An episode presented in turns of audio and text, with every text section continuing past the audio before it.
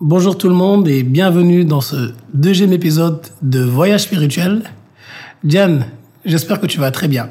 Salut Mansour, bonjour à tous. Je vais très bien et je suis ravie de te retrouver aujourd'hui pour ce deuxième épisode de notre nouveau podcast Voyage spirituel. Alors, de quoi allons-nous parler aujourd'hui? Alors l'idée aujourd'hui, hein, c'est un peu de, de, vous présenter comment on a chacun cheminé dans la spiritualité et ce que signifie pour nous spiritualité. Donc finalement, c'est un peu un podcast euh, de base qui va expliquer la démarche qu'on aura euh, dans les prochains épisodes.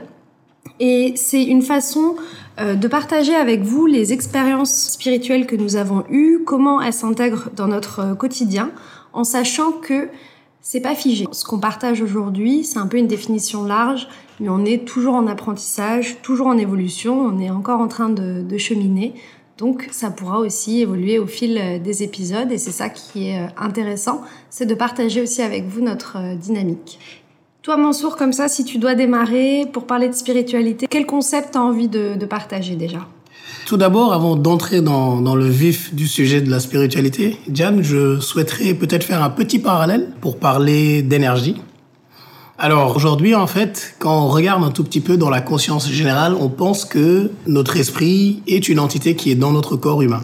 Ce qui pourrait probablement être faux, sachant que ce qui serait vrai, ce serait que notre, euh, notre corps est dans notre esprit. Cela veut dire que finalement, l'esprit est une entité qui est beaucoup, beaucoup plus large et qui n'est pas donc circonscrite à notre, euh, à notre corps physique.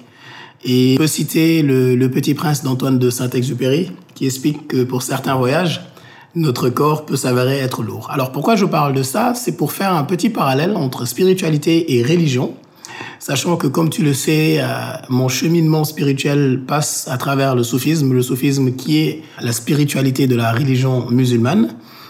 Donc la majeure partie des gens pensent que l'on ne peut pas vivre une spiritualité hors de la religion. Donc les gens pensent que la spiritualité est circonscrite dans le ou les religions.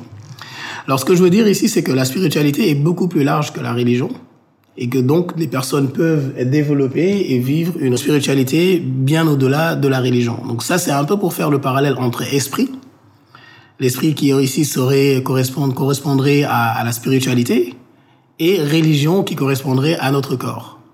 Donc la religion, ce serait pour toi euh, notre corps ou finalement, euh, pour bien comprendre, euh, le chemin, un moyen euh, d'atteindre l'esprit, justement. Exactement. En réalité, la, la religion reste un médium.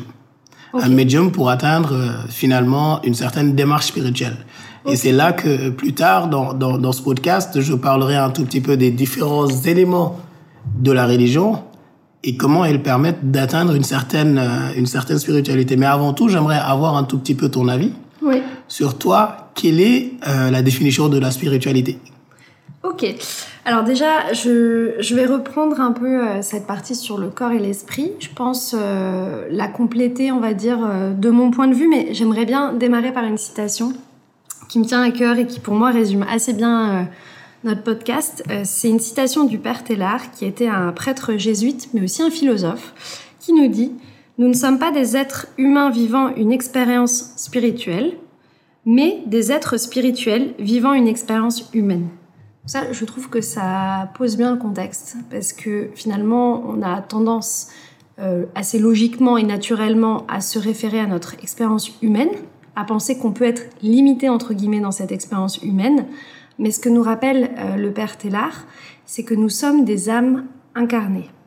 Donc, on peut reprendre euh, l'opposition corps et esprit. Moi, je dirais que c'est avant tout une question d'âme et d'incarnation physique, euh, matérielle.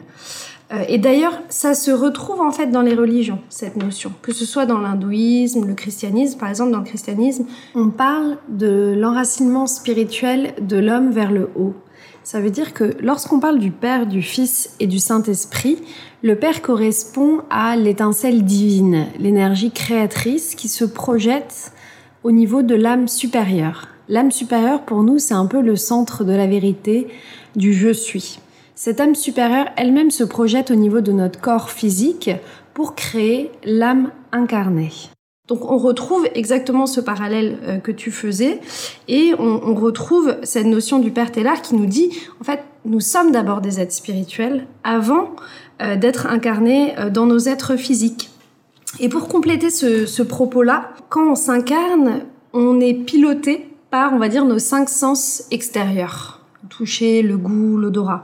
Ça nous donne une perception du monde ça nous donne accès à un niveau de conscience et à une dimension euh, dans ce monde. Et cette réalité, elle est, elle est propre euh, à chacun. C'est la dimension physique, la dimension euh, matérielle, ou ce qu'on peut appeler aussi le monde des apparences.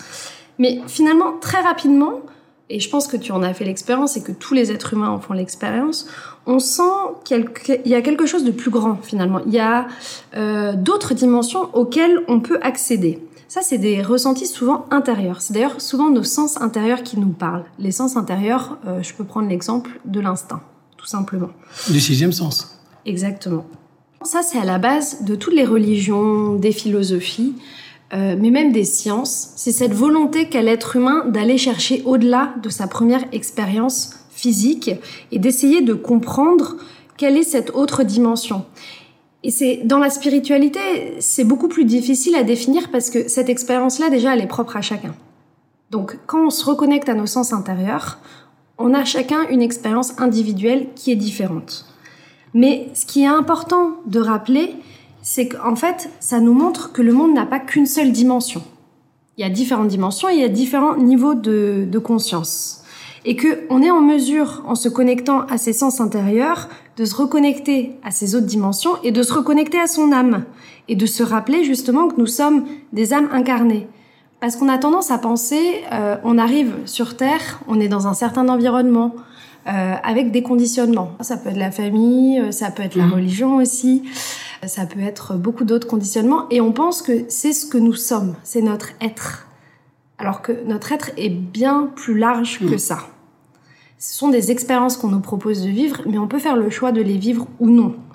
Et donc finalement, quand on se reconnecte à nos sens intérieurs, on rentre finalement dans la dynamique énergétique et spirituelle du monde. Donc c'est l'idée de dire que ce monde est fait d'une énergie, que nous sommes faits de cette même euh, énergie. Et il y a un livre euh, que moi j'aime beaucoup, qui a été écrit aux États-Unis par euh, Jane Roberts et son conjoint, qui s'appelle Sept parle, et justement qui nous dit nous n'avons pas le monopole de la vérité, mais chaque individu a accès à une connaissance intuitive et peut apercevoir sa réalité intérieure. L'univers parle à chacun d'entre nous.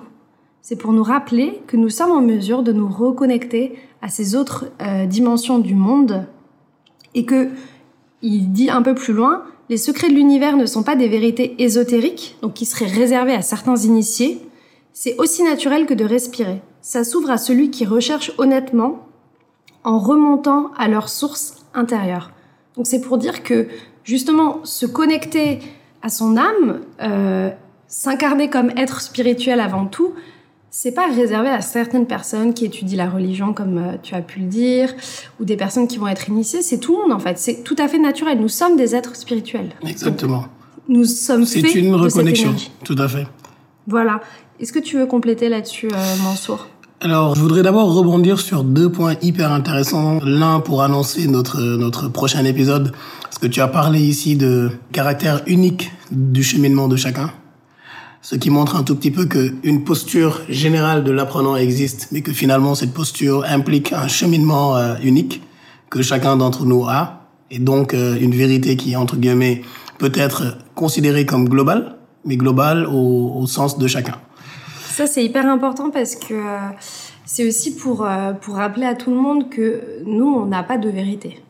On partage une expérience, mais on est sur le même chemin d'apprentissage et que du coup, c'est pas figé. Peut-être que si on rééchangeait dans dix ans, on verrait les choses de façon différente. D'un autre œil.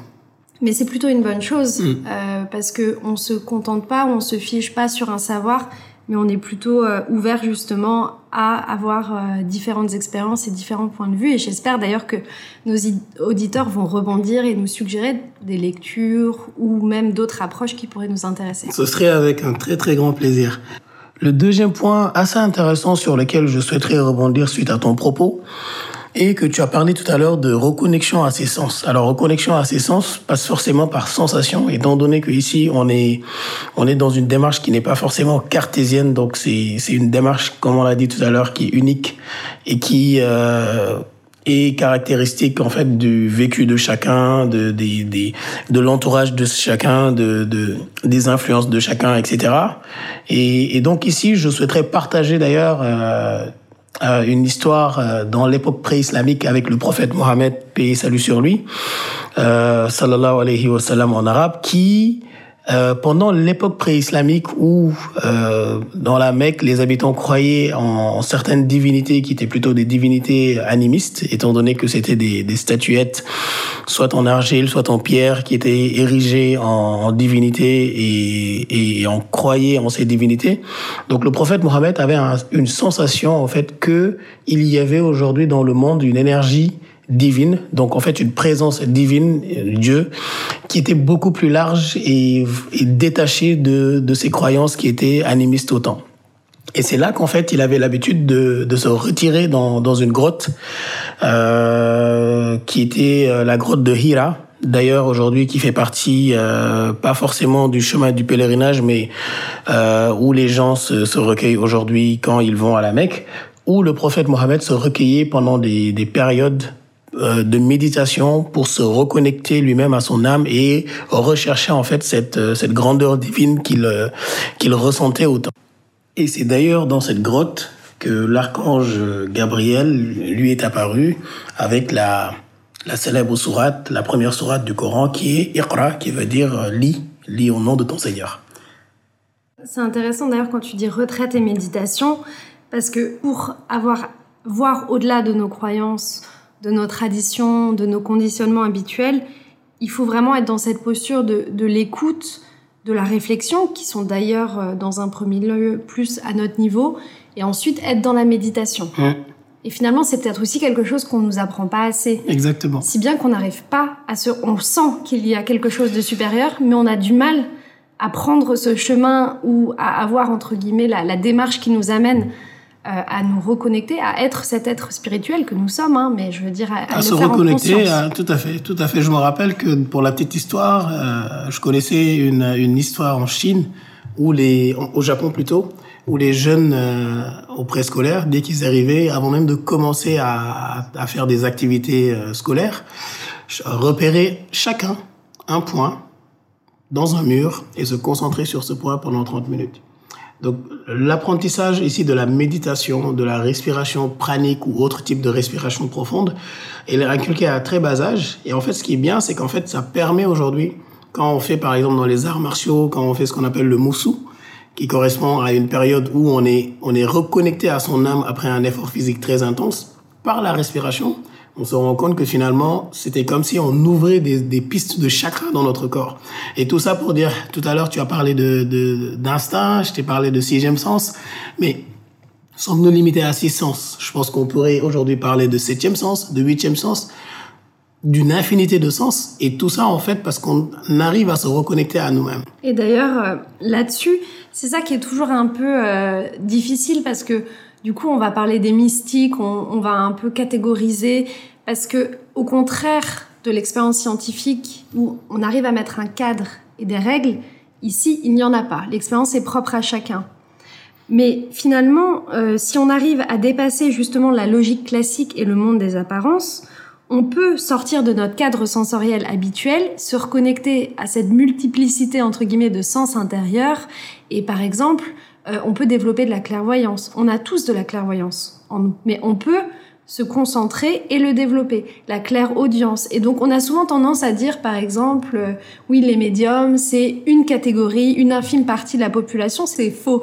Euh, nous sommes tous des médiums en réalité. C'est juste qu'il y a des personnes soit qui naissent plus connectées et plus sensibles, soit qui vont le développer au cours de leur vie. Mais ce qui est intéressant justement avec ce podcast, c'est que nous on va vous partager toutes nos expériences pour euh, vous aider un peu à cheminer, faire vos propres choix, utiliser ou non certains outils.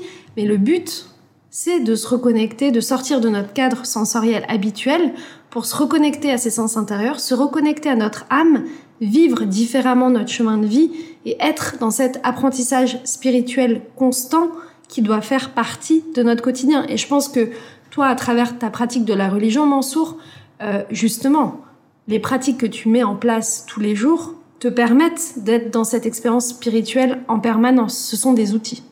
Bien sûr, bien sûr. Disons que, comme tu le dis, l'homme est aujourd'hui un, immeuble à infini d'étages et chaque étage comporte plusieurs portes. C'est à l'homme aujourd'hui d'ouvrir chacune de ces portes. J'ai envie de partager une, une petite euh, histoire assez intéressante pour illustrer le fait que euh, notre âme finalement et, et, donc cette entité énergétique est beaucoup beaucoup plus large que notre corps.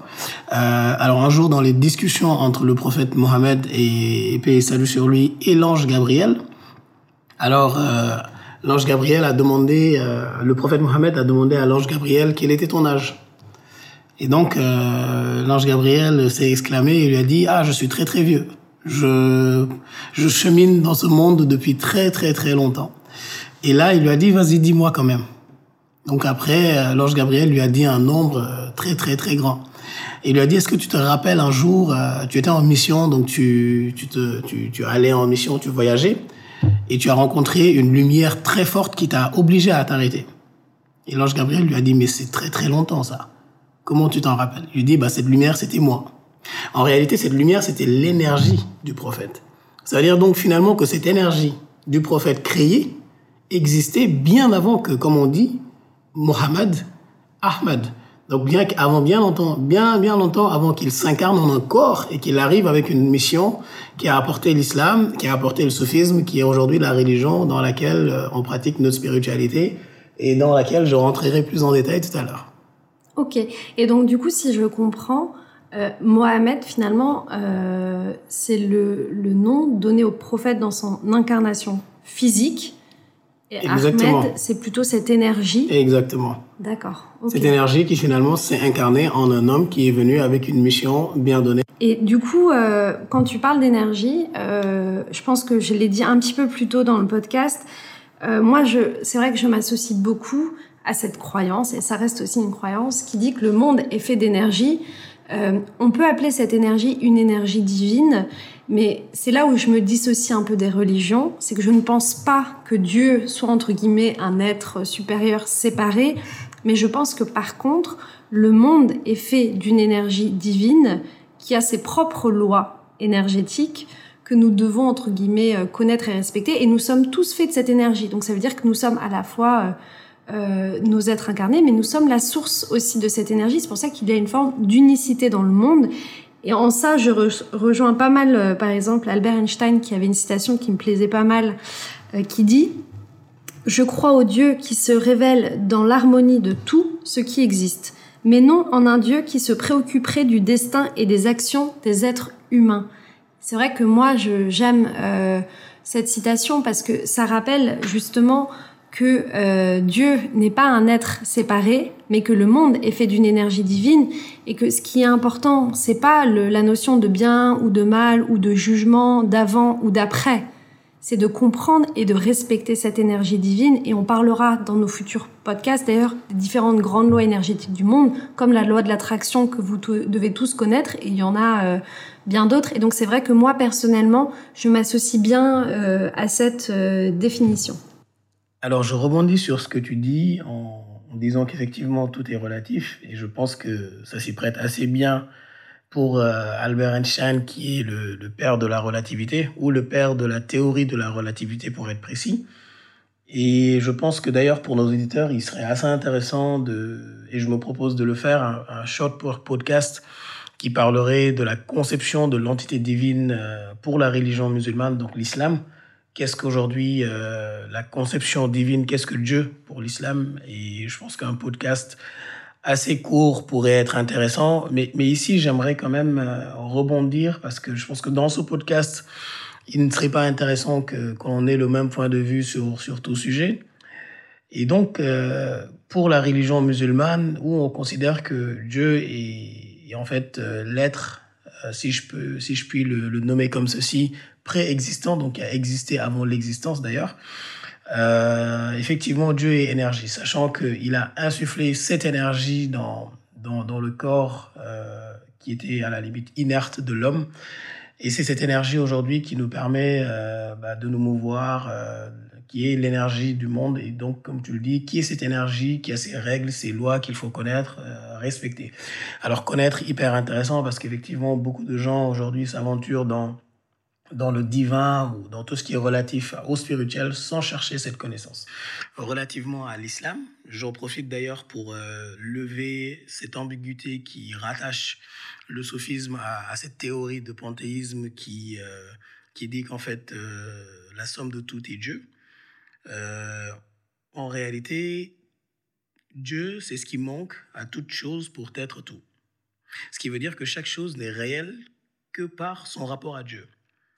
Et on, dit que séparé de lui, ce n'est que illusion et, non-être. Cela signifie que, nullement euh, Dieu se réduit à être, à n'être que la somme des, êtres, mais indéfiniment prolongé. Et, c'est ça la, vision des, du soufisme, donc la vision divine de la religion musulmane, qui, contrairement au panthéisme, considérait en fait que la somme tout simplement de, de tout être, de toute chose, euh, se limiterait à être Dieu. Donc, ceci n'a rien à voir avec, euh, avec le panthéisme qui, lui, croit à une continuité entre le fini et, l'infini. Donc voilà, ça pour donner un peu cette définition ici de, de, de, l'énergie divine, de, cette entité divine qui est Dieu. Mais d'ailleurs, euh, on le retrouve aussi euh, dans le christianisme et notamment dans l'expérience de, Jésus. Euh, il y a une phrase dans un livre qui, dit, donc c'est le livre secret euh, sur la vie de Jéshua euh, de Daniel Leroy, qui dit L'unité de tout, nulle séparation, nul début, nulle fin, mais un continuel mouvement d'énergie vivante, pour décrire justement cette énergie divine que l'on peut appeler Dieu.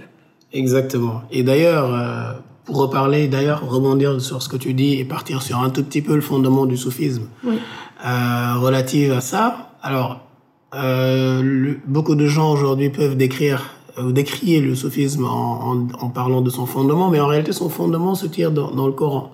Parce qu'en fait, c'est dans le Coran où on parle de la shahada. La shahada qui, qui est en fait une, une, profession de foi qui dit qu'il n'est, il n'est de divin que de Dieu. C'est-à-dire que, en réalité, euh, seul l'absolu est l'absolu. Et donc, tout le reste est relatif. Donc, c'est-à-dire que Dieu seul est réel.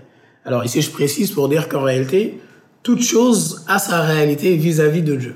Et, donc, Diane, qu'est-ce que c'est justement le, le soufisme? Euh, Aujourd'hui, en fait, si on regarde, comme on a dit tout à l'heure, la religion est un médium vers la spiritualité, tout simplement. Et ça nous pose d'ailleurs la question du fondement des religions. On se rend compte que finalement, être dans une religion, c'est pas la finalité.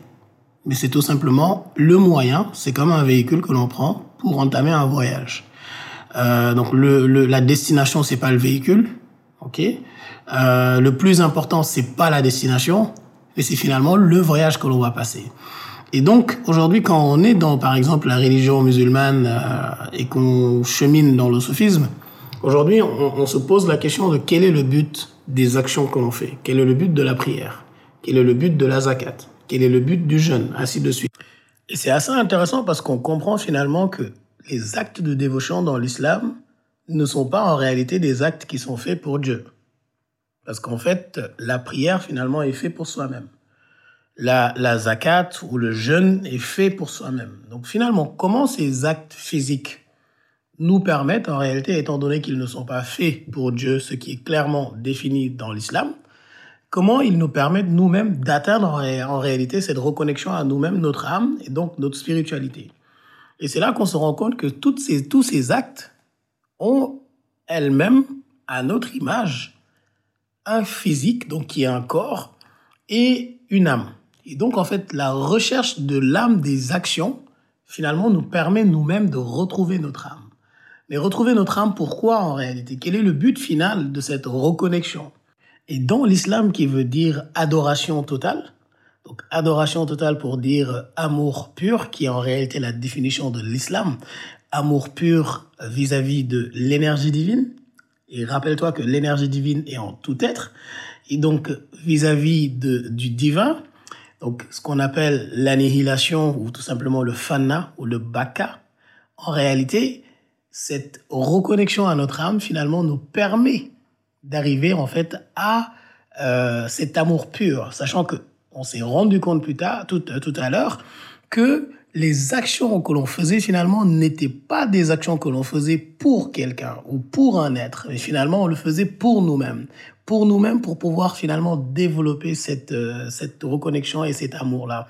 Et c'est là que j'ai envie de citer la, la très grande mystique euh, soufie qui est Rabia al-Adawi, qui disait d'ailleurs euh, dans ce sens-là qu'elle aimerait aujourd'hui prendre un tison de, feu et enflammer le paradis et prendre un seau d'eau et, éteindre les flammes de l'enfer pour que les gens puissent euh, adorer finalement l'énergie divine adorer Dieu pour en réalité la beauté de sa face donc disons que pour Dieu.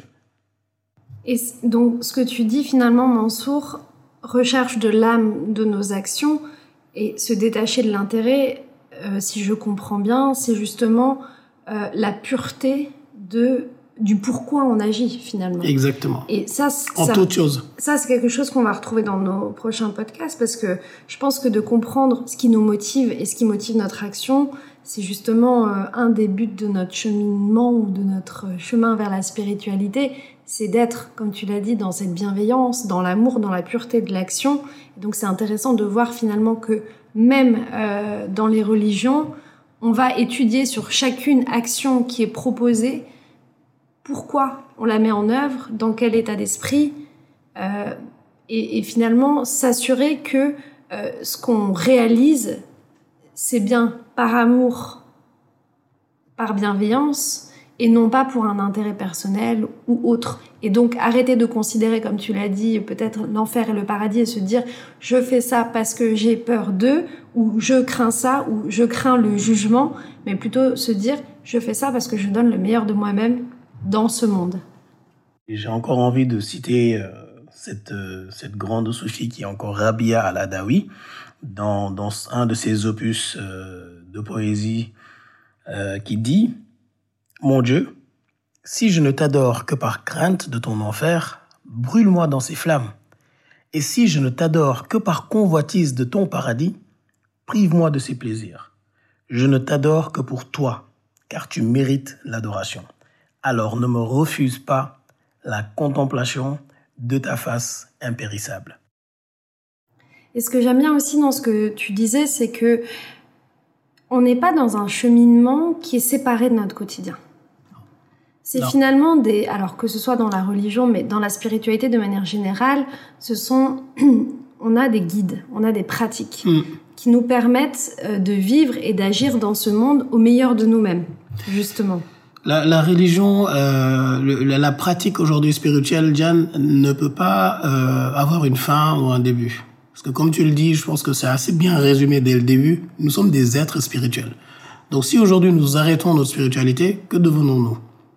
C'est comme si nous, nous décidons d'arrêter de, de faire battre notre cœur pendant un petit moment pour se reposer ou faire autre chose et après de reprendre la cadence. En fait, c'est penser qu'on avance en, en, en se disant on peut être déconnecté, mais comme nous sommes la source, nous sommes continuellement dans cette énergie et nos actions vont d'ailleurs créer d'autres actions et réactions. C'est d'ailleurs la loi de l'attraction. Tout à fait. Donc on peut pas fermer les yeux et mettre ça sur pause. C'est pour ça que le cheminement cheminement euh, spirituel, il est nécessaire. Exactement. Parce que c'est vivre en conscience, tout simplement. Pause n'existe pas dans ce chemin.